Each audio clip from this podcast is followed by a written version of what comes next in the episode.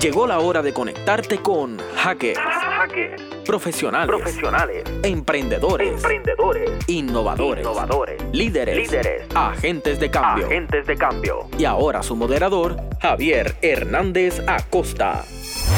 So, um, we're here in another episode of Hackers Podcast, this time in English, and, and this time again from Bucharest. Uh, we're not in Sagrado this time. Uh, and I have the, the pleasure of having a chance uh, to Triam, Traian, yeah. Triam, and last name? Bruma, Traian Bruma, Traian Bruma, which is one of the founders of the Alternative University, this wonderful project that we uh, met through a friend, and fortunately through this trip we had the chance to to to know uh, and, and, and to, to visit, to understand the values behind the project, and the hope that we could create different academic projects. So it's an honor to have you here. It's great to be here. Ah. También lo podemos hacer en español. ¡Oh! Podemos cambiar si prefiere, si Ah. prefieres español. No sé, yo, yo me, me resulta más fácil en inglés, pero Okay, now we can do it in English, All right. and you can say some words if you want in Spanish.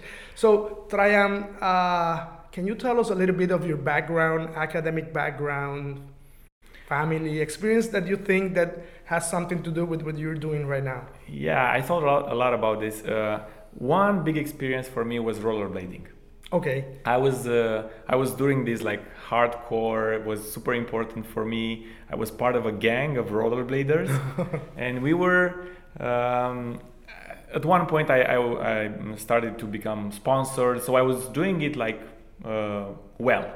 okay, Um, but what was like defining for the what, fol- what followed is that uh, you know these cultures like rollerblading or you go to a kite surfing golf or to a skate park.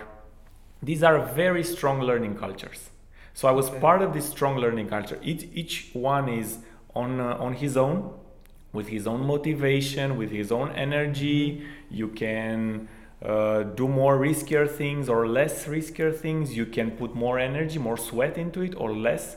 So each one is on his own but the culture around like the people they uh, they give you a lot of stimulations. Like you play games you give your, each other feedback. So a skate park is a great learning environment and i was part of that so when i went to the polytechnic university of bucharest as a student i was getting the opposite it's like a very stiff environment what kind of, of career or program you? i was choose? into electrical engineering Okay, so that's my uh, um, interesting. major and after two years i was very disappointed so there were several things that were disappointing me but the most like the at the core of it was that i didn't have any say in my own education so i was uh, there to spend five years according to a plan i had no power to change and so this was uh, really annoying. So uh, at one point, I was uh,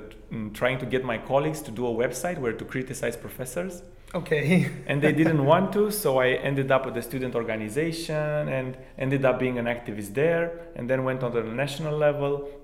So I spent five years as a student activist, trying to make the universities in Romania uh, be more student-centered. That was our concept. We were promoting the Bologna process and all that. So I was involved with the academic What, what was the, the main purpose of, of this student centered uh, design? Was in terms of decision making, in terms of curriculum, all of them? Curriculum first uh, uh, was on my radar. So the ability of uh, each student to design at least in part their own path. So if you have 60 credits a year at least 20 would be in your choice. So you could go to a different university even or different specializations or even choose the, the ECTS system, European Credit Transfer System, allows you to, to have different experience than classes. So you could go to have some work or some project.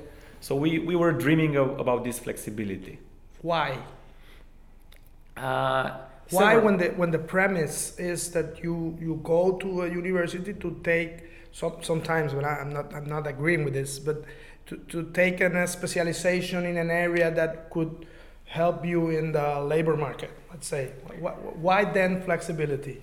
Well, two reasons. One is that the kind of engineer they designed is a kind of engineer uh, like they, they didn't knew me when they designed it. so I'm Traian. I will be a particular type of engineer. I want to take part in building that person, that professional. So they had no idea about who I am when they designed it for me. So one one aspect is that. Another aspect is that they um, they not always do a good job in designing. So, for example, I'll give you the example from my uh, university. Some classes you would uh, you would have them there because there was some power uh, like dynamic between the teachers and all that. So some would get more classes, some would get less classes. There would be some exchanges. Okay. Like this department gets a course here and this department gets a course here. So not always like a very thoughtful design for us, the students. And when you when you finish you, you, you finish your program, you know, uh, do you went to, to work as an engineer or what, no. what happened after that? No, it, it, the thing is that after uh, being an activist for five years as a student, all I could dream of was changing universities. Okay. So for me, it was like uh, I could be an engineer and be frustrated and write on forums uh, uh, each night about education, or I could actually go and uh, try to do something about education. So, what we did, me and a couple of other student activists, we said, let's make our own university. How do you get to, to, to in terms of, and now I'm thinking of this as a venture, you know, how do you say, is that viable? Is this something that, that could be done? What, how was the process of saying, let's do this or or how are we going to pilot this to try if this is going to work what support i don't know try to explain a little bit of the process of you know building an university or, or academic experience is like like one well, of the most uh, uh, entry one of the sectors with the highest entry barriers and, and oh, yeah. challenges you know? yeah, yeah, how was that process well for one, I, I'm not into I'm not doing things because they are possible or they will turn out uh, successful. Uh, my personal vision is that you have a value, you, you, you value something, then you go act the best as you can towards that value. So you need to honor that. Mm-hmm. So if for me it was really important to uh, try to change universities, it was not about whether I succeed or not it was I wanted to do that the best way that was possible in the context. Okay. So that was one thing. So when we said we're going to do a university, we didn't calculate how much uh, time it will take and all that. One thing that was happening back then is that we wouldn't say to people that we're building a university because they would laugh. Right. Okay. So we created a, uh, an organization for uh, mm, sort of a resource center for other student organizations. And we started with that for three years. And when we were ready, we, we had the possibility to move into a bigger space. We rented the space, we re- renovated it, and all that. Uh, and we finished uh, like a, a short booklet. We, we would call it the University of the Future. Okay. So we finished the booklet about the model, and we had the space. Then we had the courage to say, you know, this is a university. It is a university. En breve regresamos con Hackers, emprendimiento, innovación, marcando la diferencia. Regresamos a Hackers, profesionales del emprendimiento y la innovación. So what are like the basis of the of the of the project like like the, the, the main values that are where the, the university is built? Uh, so we have four principles, and they get back to, to values. We like I'm gonna get to value, values okay. in, in, a bit. One princi- principle is self-determined learning. Mm-hmm. So all learning should be self-determined. Uh, this means that you design your own learning, but also you you own the results. Like you can do nothing if you want to, okay. or you can do everything. So it's not on the university to watch your goals. It's on you to okay. watch your goals. Um, and in, in the practice, we have a, a, process that's called counseling for self directed learning, where people can get, get help so they could uh, write re- learning goals and then find ways to Okay. find ways to achieve those. Uh, we have mentorship, with a, we have co- coaching, so it's an environment full of resources. It's not about uh, you learning on your own. It's just about you Mhm. deciding on your own, and then the, Okay. the environment helps you. Uh, and this is about values, because when you self-determine your learning, you tend to get to your deepest values. You tend to do the stuff that's really important for you. So that's one thing, self-determined learning. Mhm. And the second thing is a value based community. So you get together with other people to learn, not because you share a topic of interest, but because of share of way of being. Okay. So some values. So for example, we have this value of learning like crazy. Everybody values learning, but we value it like crazy. We take risks for this. Uh-huh. We, we invest a lot in learning. Uh, being kind to yourself and to others, another value Mhm. uh, playing like a child. You would see here like people being childish around here and being like easygoing and all this. It's a value. We get together because we share this value. So you have this axis of values. You have one on one side you you anchor your learning in in, in yourself in what you uh, value, Okay. and you have a value-based community. And this axis gives a lot of power to your learning. This Mhm. is the source of energy and power. And then you have a more classical approach to learning, uh, other two principles. One, learning starts from real life. So you need to have a real life challenge that you care Okay. about for real. For example, we have a business, business incubator for people that want to start a business. We have people that work in student NGOs or other NGOs. So So that that's the one related to impact, right? Uh, yeah, you should have something to like a, a fight that is real. Okay. Yeah. And this is where your, your questions start. And this is where your answers go to reality check. Okay. Uh, and the second principle is about um, this space of uh, conversation and reflection. So if you have at the same time as you you're uh, like struggling with reality, you have a space where you can debrief that and think about that and and this space for for us is not usually like classically is about concepts and theories. For us is about relationships. Okay. So you you have a uh, um, like even a book is a relationship. Uh, of you are speaking with the author, Right. Right. but you, you're you're looking for relationships that are more fluid, that you can ask questions to and get answers back and all that. So in a way, um, what we think about we think about a community of practice, people that are practic- practicing the same thing, uh, and you get involved into this community of practice and you take part of the, in the conversation. When you read a book and get some concepts, but also when like you're- a collective learning Yeah. And and you have like four main areas, you know, in terms of entrepreneurship, education, uh, the media, and the and the management. we're gonna change that. Okay, how do you get there? Uh, how do you get to those four uh, areas in, in the first place? Well, I'll, I'll be Well, very like until now. straightforward with you uh, from the history of what what happened. Okay. So we don't really believe in. Um, we're more anti-disciplinary than this. Uh-huh. Okay. So uh, I myself, I'm anti-disciplinary. I don't, I don't think disciplines like fragmenting knowledge, human knowledge into disciplines is a useful thing. Life do. doesn't work that way. no. Uh, but ac when people would, would come here, they would ask, what are we learning? So they come with this mental model of what, because they were born and raised in that structure of disciplines or yeah, so careers. ask, what do I, why do I study here? okay So we needed to articulate this as we're going to study entrepreneurship and communication. so this was kind of a trade-off with the Yeah. with the market Uh, yeah, you want to that, say that was way what it is, okay what, what it was. And now we're going to take a bold move to scrap that okay and we're going to switch to causes. So when you come to the alternative university, it's not going to be about a, a topic.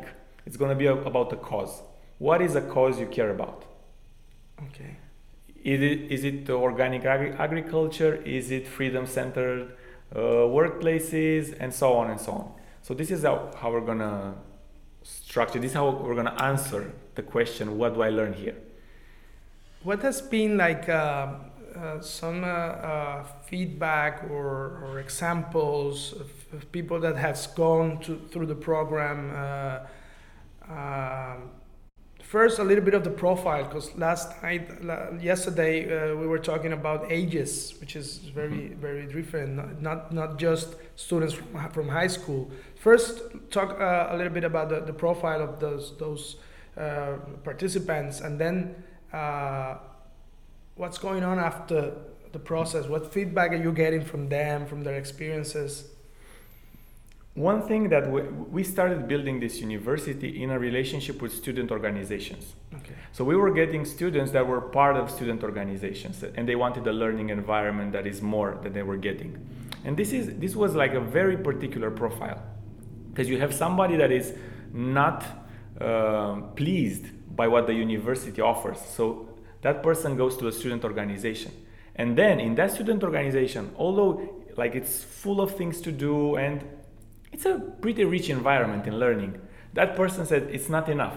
I'm going to go to another community to learn even more. Okay. So the people that were used to come in the beginning, they were like um, very motivated, looking for something, and they wouldn't find it. Very ambitious and all that. So we were getting like uh, a very hardcore profile. Okay. Okay.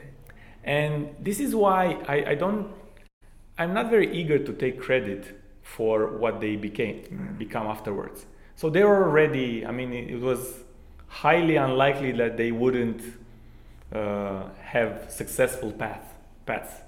In, uh, I, we can o- o- only take credit for the fact that they choose us like for one or two years in their lives. They said, this is a good environment for me. Uh, so this is one thing about where, where they went. And some profiles, for example, uh, we have uh, Sylvia. She used to be part of a student NGO in psych- psychology. Uh, and um, she came to a conference that we were organizing about democratic education. And she got hooked by this model of democratic education. So she ended up in a group of people that wanted to create a democratic school in Romania, the first one, because we don't have uh, Okay. any. And uh, she she tried to, to coordinate that group. She was like uh, mm, uh, the youngest. Uh, Okay. she was the youngest in the group, and uh, nothing came out of that group. After a year of struggles, that group dismantled. And she said, "You know what? I still want to do this, uh, this democratic thing. How can I do it?" So we sat together and like maybe we do a community for high schoolers, and this community turns into a democratic high school. Okay. So this was happening five years ago, and what I see, like I see it as a success that for the past five years she's been at it. So she started with a small urban adventure, and she got the high school kids involved, and then with them they organized, self-organized a camp, and from that camp they self-organized the learning community for high school Okay. people. And now it's like uh, after five years of learning how to manage this learning community for high school people, it's doable to think of the high school, like this formal high school. And what I appreciate about that is that one person that goes on his own path, there's no one uh, that did this Mhm. before, at least in Romania, and keeps at it for five years, doing her own thing. So this is a thing I would I, I really appreciate in, in our results. En breve regresamos con Hackers, Emprendimiento, Innovación, marcando la diferencia. Regresamos a Hackers, profesionales del emprendimiento y la innovación. Wow. O- o- One, one question regarding the, the organizational structure. We just came from a, a, a Freedom uh, Center organizations workshop, and, and it's very interesting how an organization can implement and live the values they are trying to promote. So tell us a little bit about the, how the, the university is organized in terms of decision making, So management. yeah, we're totally non-hierarchical. So there's no, we don't have, what, what we say is like each, each person that gets into the team, write whatever you want on your business card. We have no, each one invents his own role here. Okay. So you can write whatever you want. You can see your CEO, your president, your whatever you want to be. Uh, we take decisions by uh, consensus and now consent, as Corina was mentioning. Oh, okay. So uh, You're moving from consensus to consent. Yeah, I'm. I was part of the team when we had consensus, Okay. and I really I think that there is a lot of value in that. Mm-hmm. Uh, I wasn't. I'm not part of this uh, new model, so I, I cannot speak about how it works. Uh, so we take decision. Everybody needs to agree on something. and, and, and who? When you mean all, it's who? so Like we were. board? Uh, there is a. We call it a core team. Okay. So there's a core team that is organizing everything that needs to be organized, and that core team also engages the bigger community. So when you look at a particular event, for example, our yearly camp, there is a call. Who wants to organize the camp?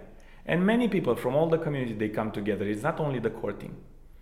So we have many things that go uh, go like this, but there is also a co- core team.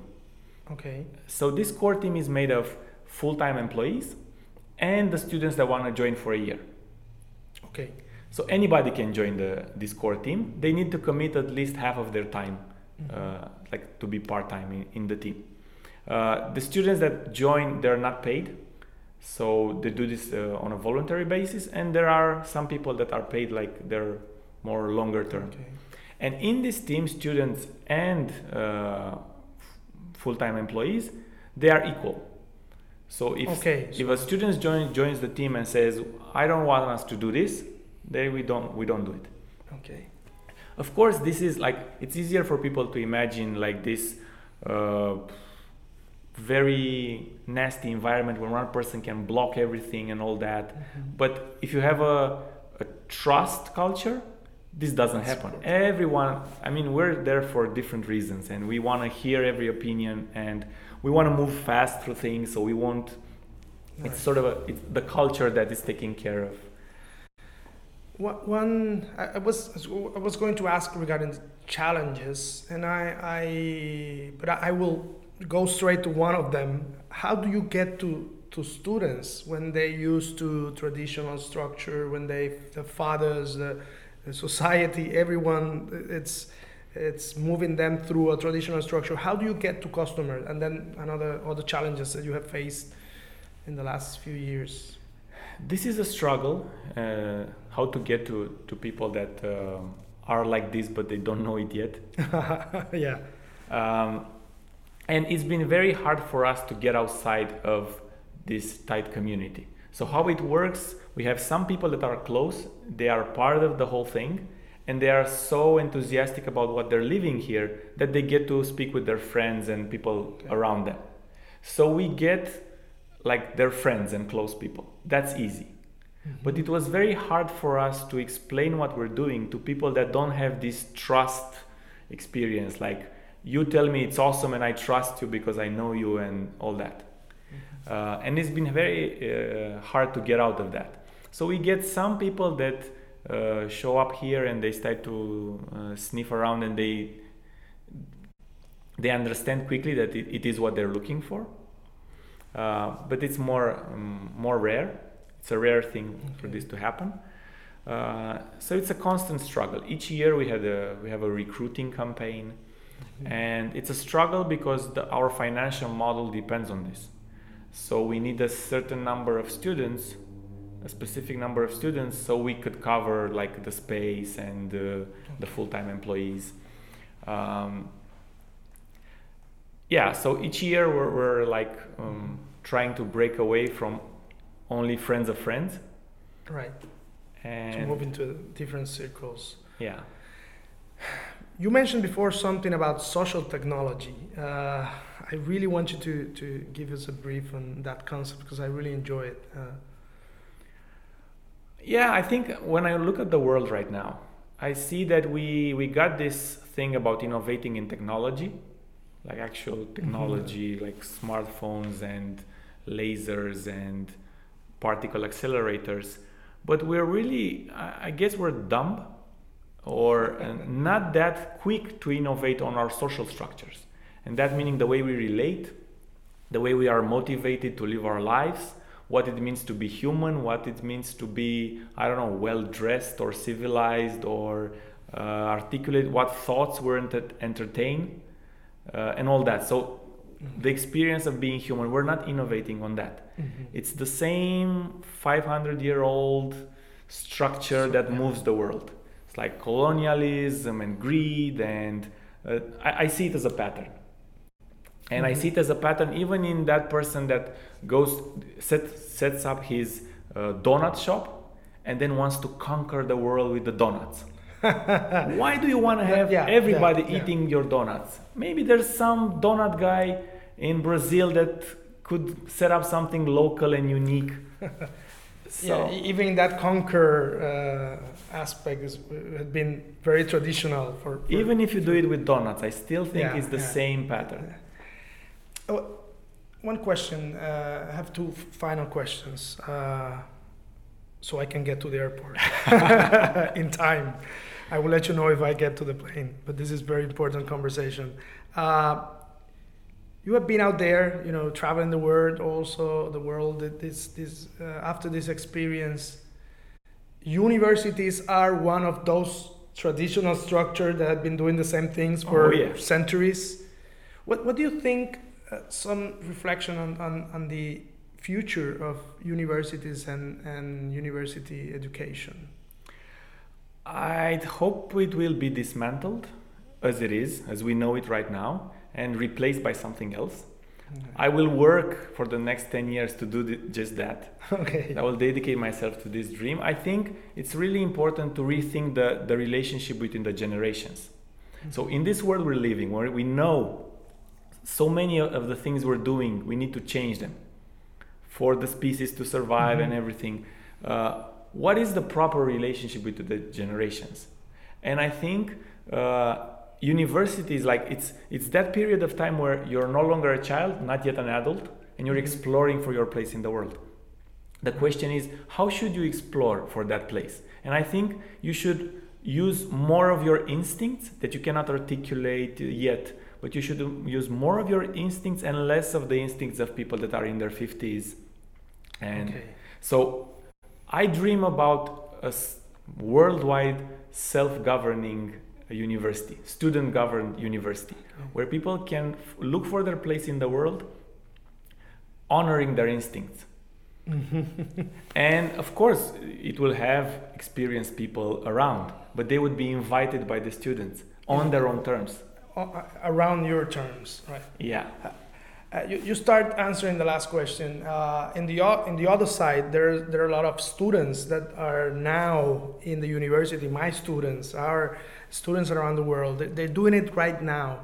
What could be some uh, advices that you could give them to try to create that experience uh, in between, you know, the, yeah. the, the, change of the structure?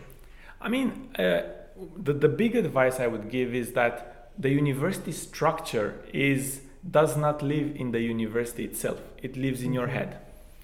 So if you can liberate your imagination from that structure, uh, then you're free, you're already free. University can become like this awesome environment where you have interesting people to talk to. So the university can become a, a, a quite a resource right. if you liberate yourself from its structure. Great. I think uh, that's that's enough. I had to thank you for your time and and hope we can continue this discussion. Thank you very much. Thanks a lot for, for being here. Thank and you. Please come back. Yeah, I will. Gracias por habernos acompañado en Hackers. La próxima semana los esperamos en un espacio en donde seguiremos en contacto con los profesionales que dejan su huella a través del emprendimiento y la innovación.